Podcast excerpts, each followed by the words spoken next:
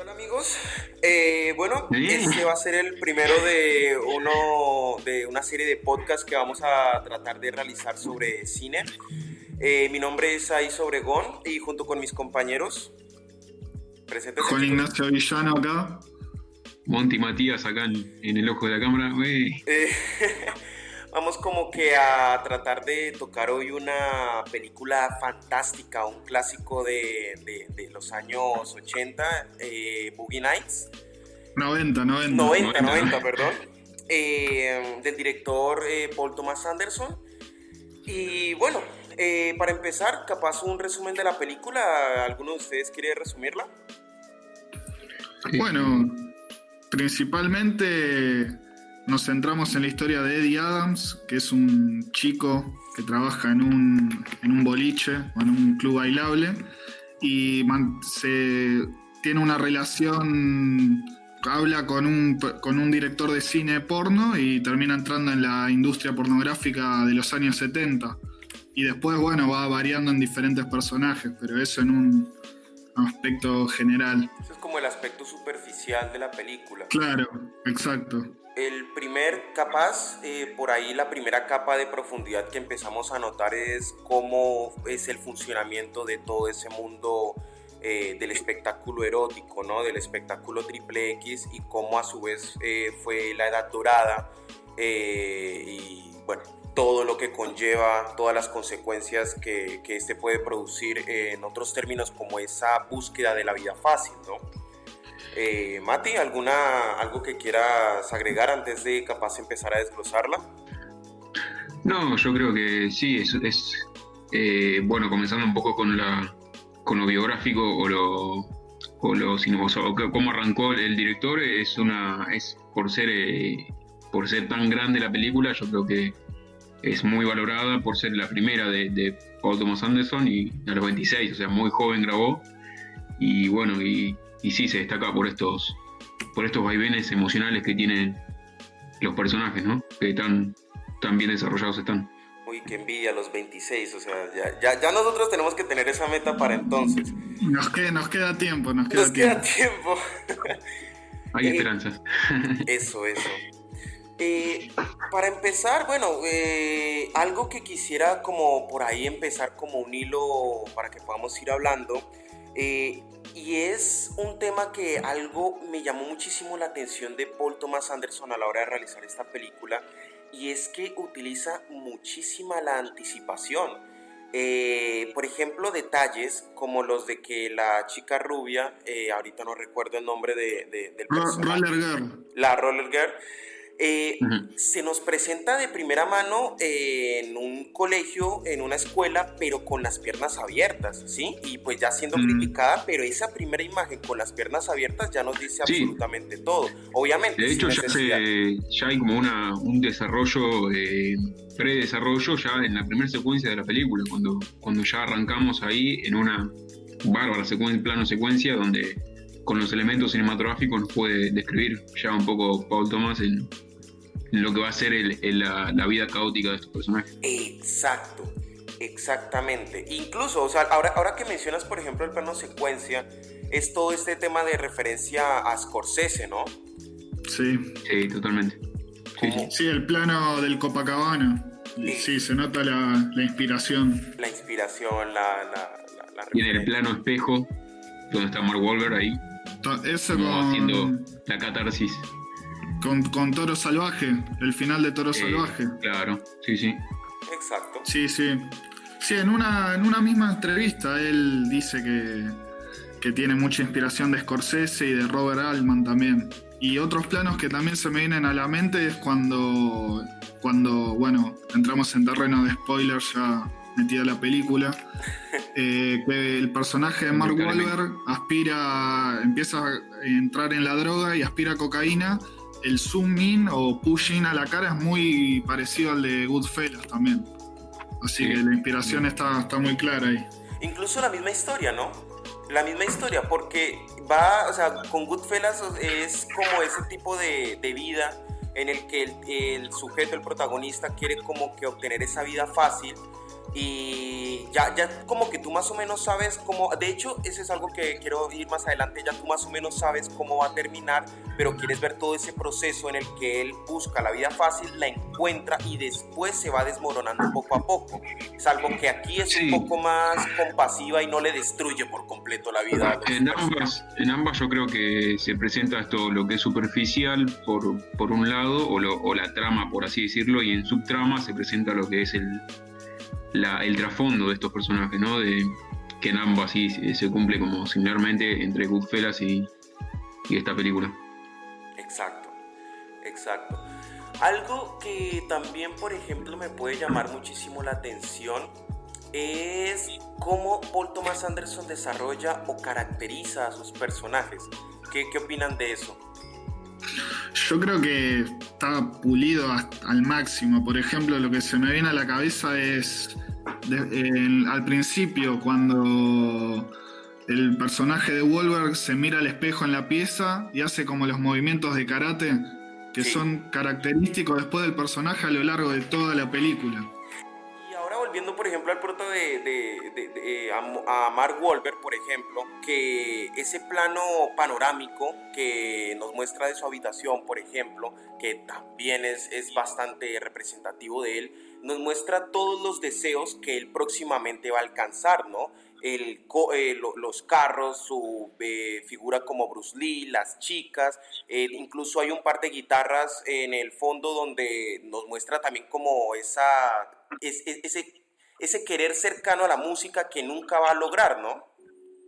Totalmente, de manera sutil el director te, presenta todas estas cosas. Ah, también en muchas situaciones de diálogo eh, es muy, como dije, está muy pulido. En ese sentido, claro. Eh, ¿Qué ibas a decir, Mati? No, no, para agregar, eh, yo creo que sí, adhiriendo a Juan y pule muy bien en, formas generales lo que es la ambición y, la inseguridad que tienen los personajes a lo largo de la, historia. Y, que, y esa inseguridad o esa falta de amor propio y hacia el mundo exterior. Listo. Entonces vamos a ir por partes. Entonces tenemos a un personaje que primero empieza buscando la vida fácil y eh, de hecho no es solamente él, ¿no? Son como que todos los personajes que se nos muestran en la, en la escena inicial y cómo a partir de ahí, cómo se nos muestra primero como en un conjunto y luego por separado a cada uno eh, en su vida diaria, ¿no? vamos por ahí, ¿Cómo, ¿cómo es la vida de cada personaje? Bueno, primero podemos comenzar con los dos personajes principales, eh, Eddie Adams y Jack Horner, si les parece. Sí. Eddie Adams. Amber y... Eh, después está Amber y bueno, después el resto son los secundarios. Eh, Eddie Adams es bueno, un chico de 17 años que trabaja en un boliche bailable de, creo que limpia, ¿no? Como en la escena en que habla con Jack, está moviendo los vasos usados. Sí. Y, eso es lo primero que se nos presenta también. Después viene eh, su conflicto familiar, que es un punto muy importante en la película. Eh, la relación con su madre más que nada y como el desapego con el padre. Eh. Sí. Sí, sí. No, no, no, no, no. Perdón, perdón. Y con el tema del padre, ese también es un, un tema muy importante porque realmente sin, sin, sin mostrarnos eh, cómo conversan o, toda la situación, de, eh, ya nos dice absolutamente todo de cómo tiene la relación con el papá. No es solamente que no hablen en el desayuno o al menos no de cosas relevantes, sino que después, cuando la madre y el padre están discutiendo, digo, la, madre y, Eddie están discutiendo, el padre como que lo enfocan en, un plano en el que la iluminación le pega de frente, pero la oscuridad está atrás, como queriendo ignorar absolutamente todos los problemas que están ocurriendo, ¿no? Un padre ausente. Entonces, por ahí un primer detonante de cómo, de por qué Eddie se mete en todo esto. Totalmente, totalmente. El el tema familia es como muy, muy fuerte durante la película. Es como que eh, Jack y todo el grupo de actores y actrices porno eh, le, ofrece una contención a Eddie. Ese es el principal motivo del cual se mete. Además de bueno las aspiraciones que tiene de ser algo grande por ejemplo, él dice que todos nacen con un don y que hay que utilizarlo para el bien. Exacto. Mati, por ejemplo, vos que sos así fotógrafo, ¿qué detalles eh, podrías así hablarnos más o menos eh, primero de, eh, así superficiales de, de, los inicios de la peli? No, yo creo que lo que más se destaca, que lo íbamos hablando, son los planos secuencia que, que bueno, que, que, ayudan muchísimo o son una parte clave de la, del film para, para desarrollar los personajes y, y esa parte subyacente de, de, la vida de ellos, ¿no? Y, y bueno, después lo que, como, o sea, para resaltar, eh, creo que utilizan muchos, eh, muchas iluminaciones, eh, focales que resaltan esa, esa parte oscura del personaje. Exacto. Exacto, eso, eso, es algo muy importante. La iluminación que trabaja Paul Thomas Anderson es bastante significativa y como siempre, ¿no? O sea, lo, lo, lo más que ayuda es siempre a tratar de apuntar a caracterizar a los personajes. Eh, cuando la mamá y, el, y, Eddie discuten, vuelvo otra vez a esa escena que me parece increíble. Eh, en el fondo se ve como eh, Eddie tiene un póster de una chica y la iluminación como que resalta ese póster mencionando su único propósito en la vida en ese momento que, que él posee, ¿no? Y a la vez, al mismo tiempo como la madre le quita ese póster. Y en el primer plano secuencia vuelvo, vuelvo a ese eh, porque es tan importante. Eh, esta chica que, ¿cómo se llama? La Role, Role ¿cómo? La rubia.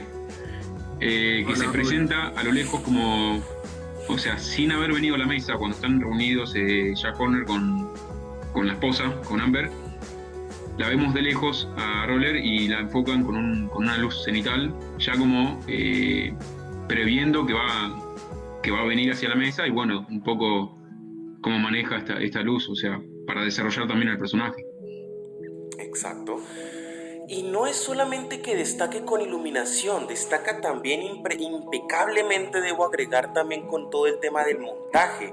Eh, principalmente creo que el más obvio es cuando Eddie se mete, ya se mete de lleno en todo el mundo, que tras la primera escena sexual, que también toca hablar de esa, eh, cómo eh, Paul, eh, bueno, o decisión del montajista, divide la pantalla y vemos cómo rápidamente la asciende. Cómo eh, la, sucesión es rápida, o sea, las imágenes son, son fugaces y eso precisamente también nos ayuda a entender cómo fue todo ese proceso veloz que sufrió el personaje de Mark, ¿no? Eddie. Sí, yo creo que acá... mencionarlos por los actores acá se separa también, ¿no? Como, como logra separar también el director, como las dos partes, o sea, la parte oscura del personaje y la parte superficial. En la parte oscura yo creo que, y está evidente, de que se utiliza un montaje más, eh, más lento, donde, donde el personaje se encuentra más solitario, y en la parte superficial se utilizan, por ejemplo, cuando están consumiendo drogas y etcétera, eh, un montaje más rápido que va con el, con el ambiente. Yo quiero, yo quiero mencionar un, un detalle que, que se me vino a la cabeza y no lo quería dejar escapar. Uno cuando piensa capaz en el principio de la película, primero tiene el plano secuencia, ¿no? Toda, toda, la cámara enfocando el título, baja, sigue al auto, todo eso, ¿no? Pero en realidad lo primero que escuchamos y vemos en la película es una música más apagada, no sé si se acuerdan. Sí, sí, sí, sí eh, más tranquila. Antes del plano secuencia. Exactamente. Cuando y, muestran los intertítulos, sí. Y esa misma música está en el anteúltimo plano secuencia también eh, de la película hacia el final. Y me, llamó la atención y me, me, dejó pensando que habrá querido representar el director con esta decisión. Wow, es un, es un detallazo, francamente como que no lo, no lo había pensado, ¿no? ¿Qué, interpreta, ¿Qué interpretan ustedes? A mí, primero, y es como que me, me hace pensar que se viene una, no sé si una historia oscura, pero es como, una, es como algo ominoso que se viene, ¿me entendés? Y después te, te hace un cambiazo de repente con música estridente, luces de neón, entrando un boliche. Creo que quiere marcar un contraste ahí el director. Contraste como en toda la película. Congenia muy bien con lo melodramático, ¿no? Esa parte, esa... Totalmente, sí. Exacto. Anterior al plano secuencia. incluso también podría significar como también ese, ese, ese, cambio rápido, ¿no? Que es justamente también de lo que va la película, ese, ese cambio totalmente brutal entre pasar de una vida de, de, trabajo pues mundano, común, a una superestrella eh, reconocida, ¿no? También Totalmente. Eso es libre de interpretación. ¿Qué opinan de la música, por ejemplo? Uf, excelente. Una banda sonora muy buena. Es como. Seguro, no sé cómo lo habrá pensado el director, pero es como que él ya tenía en mente cada tema y cada tema encaja perfecto en la escena en la que se da. Por, ejemplo, la, escena, me voy cerca del final, cuando están en la casa de, del actor Alfred Molina, el tipo que le van a vender supuestamente oh, la droga falsa. Capo. que, que, pone la canción Jesse's Girl es. yo me el lo, chino empieza a, tirar petardos. Los petardos. Ahí la música es como que pega, pega muy bien. Y, también eh, la sensación de, de, suspenso que, genera ahí también, es fuerte. A esa escena toca volver más tarde. Hay, muchas escenas que toca volver más tarde. Es, una, es una película increíble, totalmente. Pero bueno, como decías, con la banda sonora me, parece excelente. Y cómo refleja las épocas, el pasaje de los 70 a los 80 también es muy, muy claro. Bueno, la dirección de arte también, que, va muy bien con, con la banda sonora. Y es destacable, sí y también en cuanto a la banda sonora, la, ausencia de ella misma también en, situaciones donde, donde, o sea, se refuerza ese suspenso o, las disputas que tenía, por ejemplo, Jack Horner con, con Mark Wahlberg cuando, cuando él ya se sentía dueño de, sus films. Exacto. Algo, algo que yo quería destacar relacionado con la banda sonora que me sorprendió es que en cualquier otra película, y no solamente sucede con la banda sonora, en cualquier otra película es ese uso de la música hubiera sido fácilmente efectista. ¿Por qué? Porque pudo, porque meter tantas canciones en cualquier otra película, ojo, eh, hubiera como que servido como para hacer avanzar la escena. Aquí no, aquí lo que hace es saturarnos, de, precisamente para el funcionamiento de todo este engranaje que trata de proponer eh, Paul Thomas Anderson, ¿no? Totalmente, sí, sí. sí, sí. Ese, sería un buen detalle a mencionar. ¿Qué, opina, ¿Qué opinas, Mati, del sexo en este tema? Uf. Muy amplio el, tema, pero eh, sí, o sea, en cuanto a contexto, yo creo que se desarrolló eh, muy bien en, lo que en lo que la, la, etapa lo tenía como algo prohibido justamente, ¿no? En lo que era el contexto y, y, logró llevarlo por, por, otro camino, ¿no? Que era, el, era un camino mucho más rebuscado que, y no era tan superficial lo, que demuestra la, la, película. Por ejemplo, la, primera, la primera escena sexual, esa primera escena sexual, eh, no, no la primera escena, sexual per se, sino la primera escena pornográfica eh, de grabación, ¿no? Dime, Juaní. Claro, es la primera escena sexual importante que tiene el personaje en la película, es como su debut frente a la cámara. ¿Y cómo se siente? ¿Cómo se siente? Eh, yo lo que me reflejó mucho es el nerviosismo y la ansiedad que tiene el personaje, se mira al espejo, eh, no me acuerdo si en esa parte dicen así listo o lo dice después, pero eh, a mí me reflejó eso, es como la ansiedad de, un de una primera incursión en un mundo completamente nuevo para el personaje. Exacto, y aparte es bastante seca, es muy seca, o sea, le quita como que toda la magia eh, a la que estamos acostumbrados con, esa visión del sexo que desde pequeño uno piensa es el placer máximo de, del ser humano, ¿no? Y aquí lo, lo sitúan por completamente debajo lo banalizan hasta un punto de ser simplemente un trabajo, ¿no? Y cómo se, incluso se percibe de esa forma. los, los, momentos en los que capta la cámara se refleja perfectamente eso. Es más un producto que una emoción en sí. Totalmente. Sí, sí. ¿Qué más nos pueden decir de, de todo este sistema? No sé, Mate, ¿qué otra cosita puede haber por ahí? Por ejemplo, querías hablar de la escena de, los, de los petardos, ¿no? sí, sí, como tantas otras, sí. Eh, no sé qué. Es una escena digna de, del, suspense hitchcockiano para mí. Es, increíble. Tensionante, desglosémosla. ¿Cómo funciona? ¿Por qué, por qué es tan jodida de, de percibir? Bueno, primero partimos de, un, de una situación en la que ya puede haber problemas de movida, que es no van a entregar droga real, sino que es bicarbonato de sodio. Eso, ya, ya te plantea como que se están metiendo en algo malo. Y en cualquier momento como que te van a atrapar, ¿no? Claro, y, después no es que van a la casa de alguien como vos, como, yo, eh, alguien normal, es un tipo que está loco, o sea, ya, ya ves la, que está cebado. Y eso. tiene re clara una droga. Claro, también. eso realza. eso realza, eso realza la atención mucho. Sí, por, ahí va. Y aparte el uso de los, de, los totes se escuchaba por ahí en una crítica de, no, recuerdo ahorita el, nombre del compañero, eh, era como, parecía, era más de ser de David Lynch que de Martin Scorsese, ¿no? Sí, sí, sí. Sí, sí, sí. La, sí, la elección del, chico tirando los petardos es tremenda. Eh. Solo a Paul Thomas Anderson se le puede ocurrir algo así y, y pega, pega totalmente. Exacto.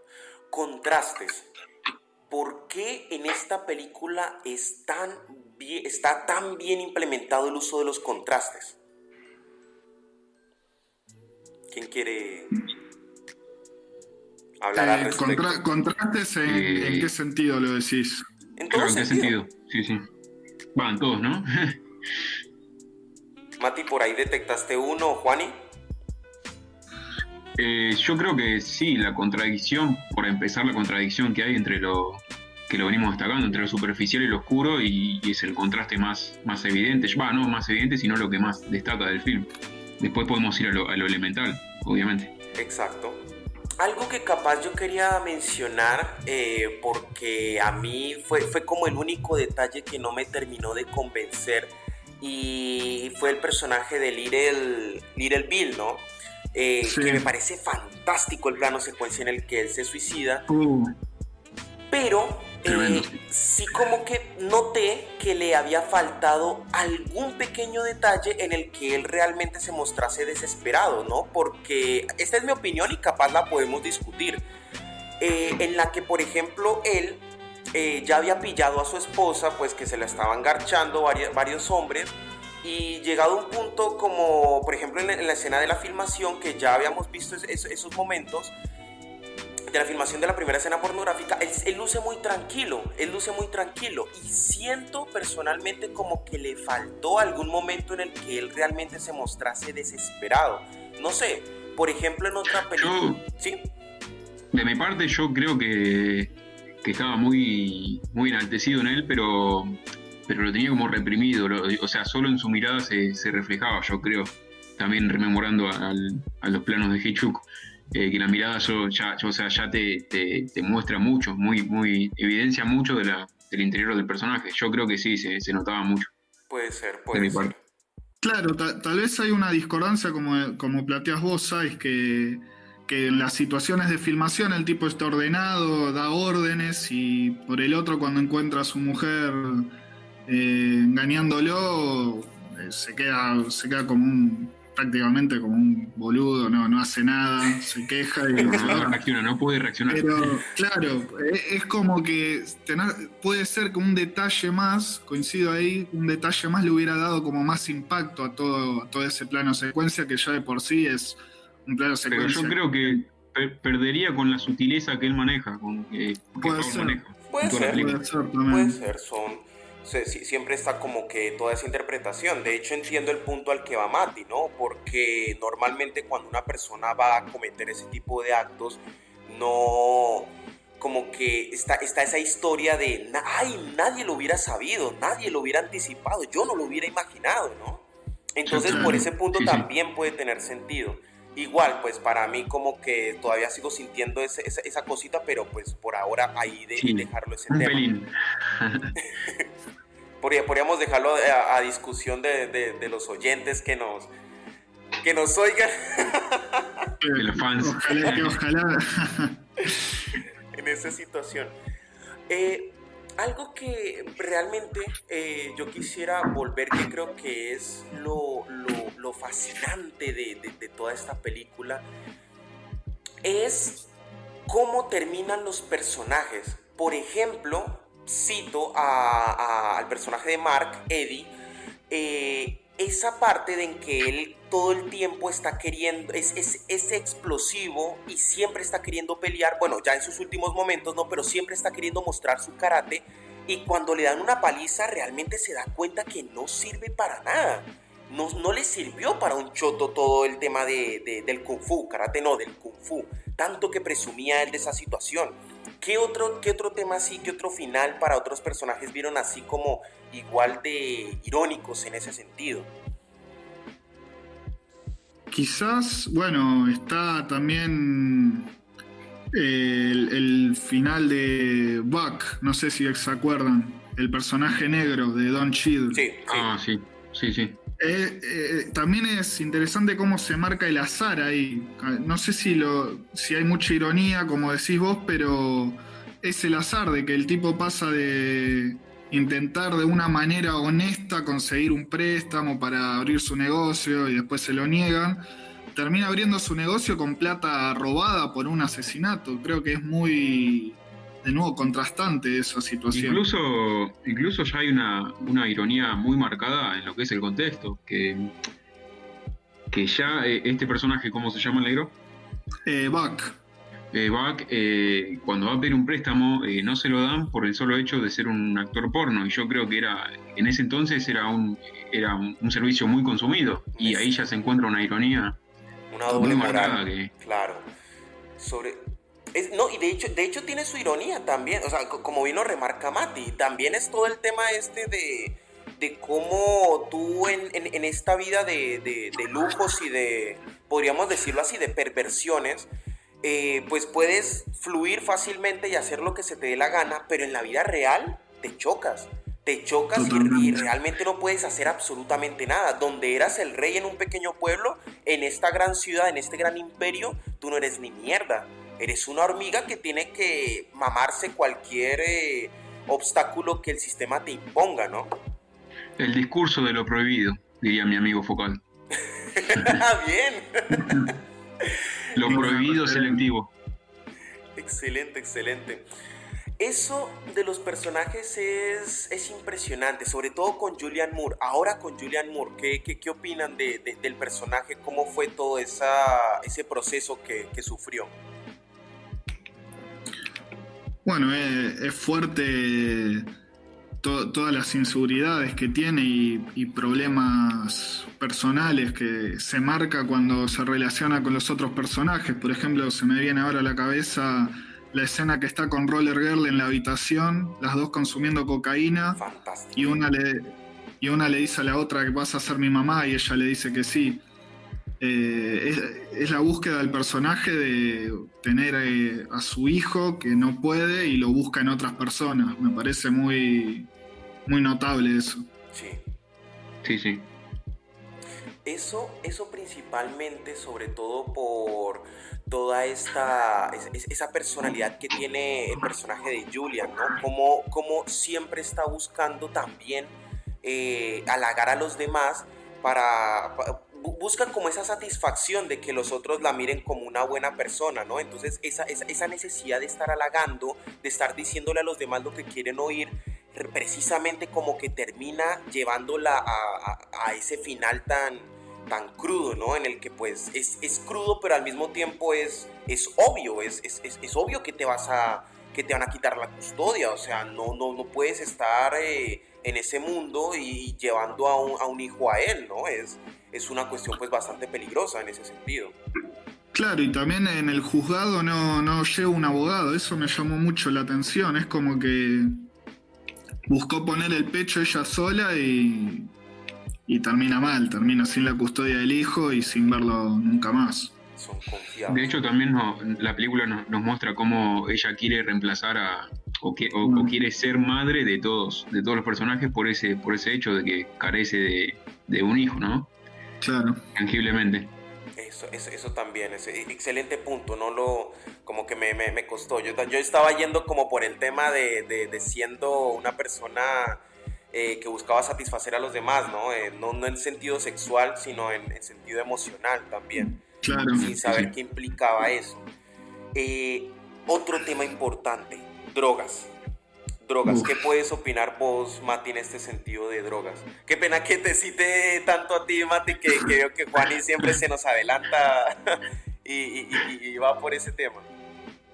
Eh, sí, em, básicamente yo creo que ese es un, es un método para, camuflar toda esta situación que, que tan, tan, tan, eh, tan mal los tiene a, los personajes. O sea, básicamente en una línea muy, muy simple, como para dar un puntapié.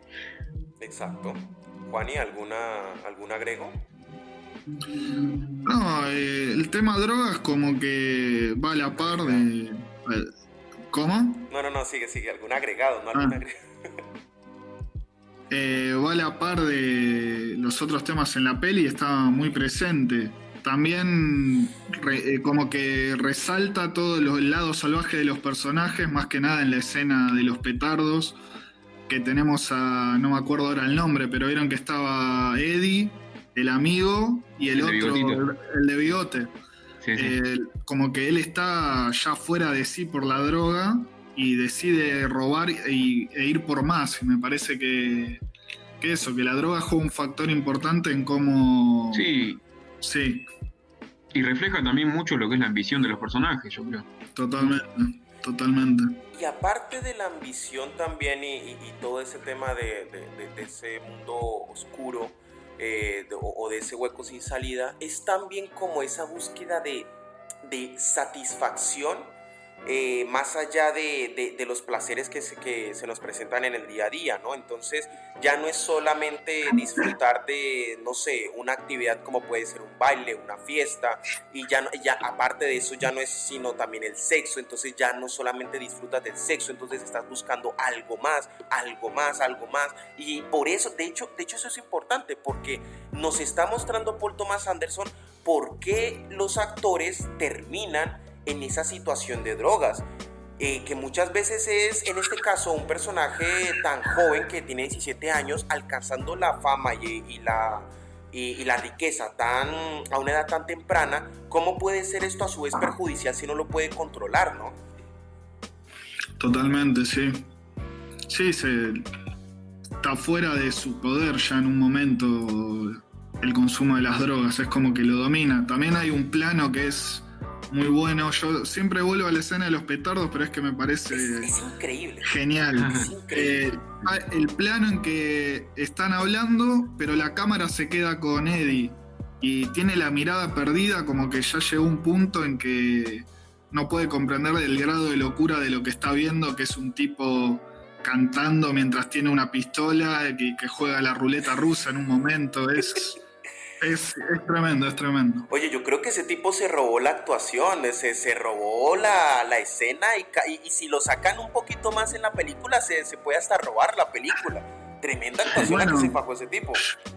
Yo creo que hay un punto muy importante ahí es el casting en la película. Creo que, no, no sé qué piensan ustedes, pero los actores es como que es algo que también Paul Thomas Anderson habla mucho, que él escribe para actores amigos de él es como que ya tiene a los personajes físicamente pensados y eso creo que es muy, muy rico para la película. Exacto, exacto. ¿Algo, algo por ahí que, quieras agregar, Mati? Eh, que sí, de hecho, eh, al principio creo que lo leí por ahí que, el papel iba a ser de Leo DiCaprio, ¿no? Sí, sí, pero se fue a hacer Titanic. Claro, y ahí lo, Leo, Leo, lo recomendó a Mark para que vaya con, con Paul y bueno, salió esta, esta majestuosidad. Aquí Mark, aquí Mark, eh, Mark Wolver me parece un capo en todo momento, excepto, excepto cuando, cuando se le da por llorar frente a la mamá. Ay, sí, yo dije, llora bien, cabrón, cabrón no sé. Sí, sí. medio pelotudo, pero, pero es, es, lo único, creo yo, que, de, esos pequeños detalles estúpidos que no le restan absolutamente nada a la película, al igual que el, el que acabo de mencionar sobre Little, Little Bill. Eh, que pues eh, hace falta mencionarlos por simplemente joda, pero, pero se mencionan, ¿no? Eh, actuó como el, como el culo en esa, en esa parte, pero en el resto destacó, impresionante, o sea, cómo marca los momentos desde que es joven como alguien ingenuo e inocente y, y presenta inmediatamente diciendo, bueno, ¿quieres eh, de 5 pavos o de 10 pavos, ¿no? Hasta después cómo se convierte en una bestia explosiva. Sí, otro, hablando de casting y de las actuaciones, no, no sé qué pensarán ustedes, pero el personaje de Philip Seymour Hoffman, que hace el rubio que le gusta, que gusta de Mark. Tremendo. Creo, creo que, o sea, una lástima la muerte del actor porque literalmente creo que es uno de los, era uno de los mejores actores de la actualidad. Y con tan poco o sea, gracias a la escritura del guion, a la dirección, pero con tan poco es un personaje que te, hace sentir la incomodidad y creo que la actuación del actor es algo, algo vital ahí para sentirlo. Es increíble. Y la caracterización que aplica Paul, eh, espero que haya sido Paul porque pues también todos se lo damos a Paul y se nos olvida que pudo haber otra gente que pudo haber aportado eh, le da, por ejemplo, a Hoffman, por ejemplo, cuando conoce a, va, a saludar al personaje de Mark Eddie por primera vez, se lame los labios. Cuando lo mira, se lame los labios, representando ya directamente esa, esa, esa futura de, de, descubrir, eh, cómo lo vamos a descubrir como un homosexual reprimido, ¿no? Totalmente. Entonces, por ese punto, eh, ¿alguien, ¿alguien por ahí quisiera agregar eh, antes de llegar como a una especie de conclusión? No, no, no, no. Vamos bien, sí. Creo, creo, creo que por ahora pues llegamos a alcanzar eh, bastantes puntos importantes en ese aspecto. Y en conclusión me parece que es una película que destaca en absolutamente todos los apartados. Francamente, yo de, de mi parte Creo que en los principales en los que destaca son en, la conexión que logra generar Paul Thomas Anderson con su guion. Todos los detalles están hilados, todo, todo evento lleva a otra cosa, súper detallista, con mucha variedad y impecables actuaciones. Y la música, como ya bien lo hemos hablado, es un elemento que, es, que no es para nada efectista en este punto, en esta película precisamente. Entonces, Paul Thomas Anderson logra eh, destacar en absolutamente todos los apartados, así como varias de las películas de, esa época, ¿no? Totalmente. es, una película que, bueno, en, los comienzos el director marcó, ya marcó su estilo él. después, bueno, puede, se puede hablar que hay un cambio en el estilo de Paul Thomas Anderson a, partir de Petróleo Sangriento, pero pero sí, es una película con estilo, con muchos pros y, casi nada de contras. Es como, está muy, muy, muy detallada, muy... Es excelente, por, por, no decir más. Es, impecable. ¿Querías decir algo más, Mati? Eh, no, yo, escuchando todo, también quería agregar como eh, destacar la, dualidad que se produce también en todo el film de, lo que es el individualismo y el colectivismo, que, que, yo creo que ahí es donde vuelve el personaje cuando ya termina de explotar esa parte individual que tiene, que, tiene todo por dar y, bueno, vuelve a consolarse, así por decir, en, en otros aspectos familiares para volver en sí esa parte individual del personaje. En, eh, eh, excelente punto, la verdad. No, había, no había pensado en, en, varias, en, varios de esos aspectos, pero ay, lástima, lo tocaste ya, ya, tarde para haberlo profundizado un poquito más. Eh, bueno, en, ese orden de ideas concluimos que es una película maravillosa y que a día de hoy me parece impresionante que se sostenga un montón. Yo la vi recientemente, yo no la había visto de antes y la disfruté la disfruté, me mantuvo inmerso completamente. No hubo un momento en el que yo me, me sacara de la película y creo que por ese, por ese tema podríamos acabar, ¿les parece? Fenomenal. Listo. Entonces, muchísimas gracias por habernos escuchado y esperemos que este sea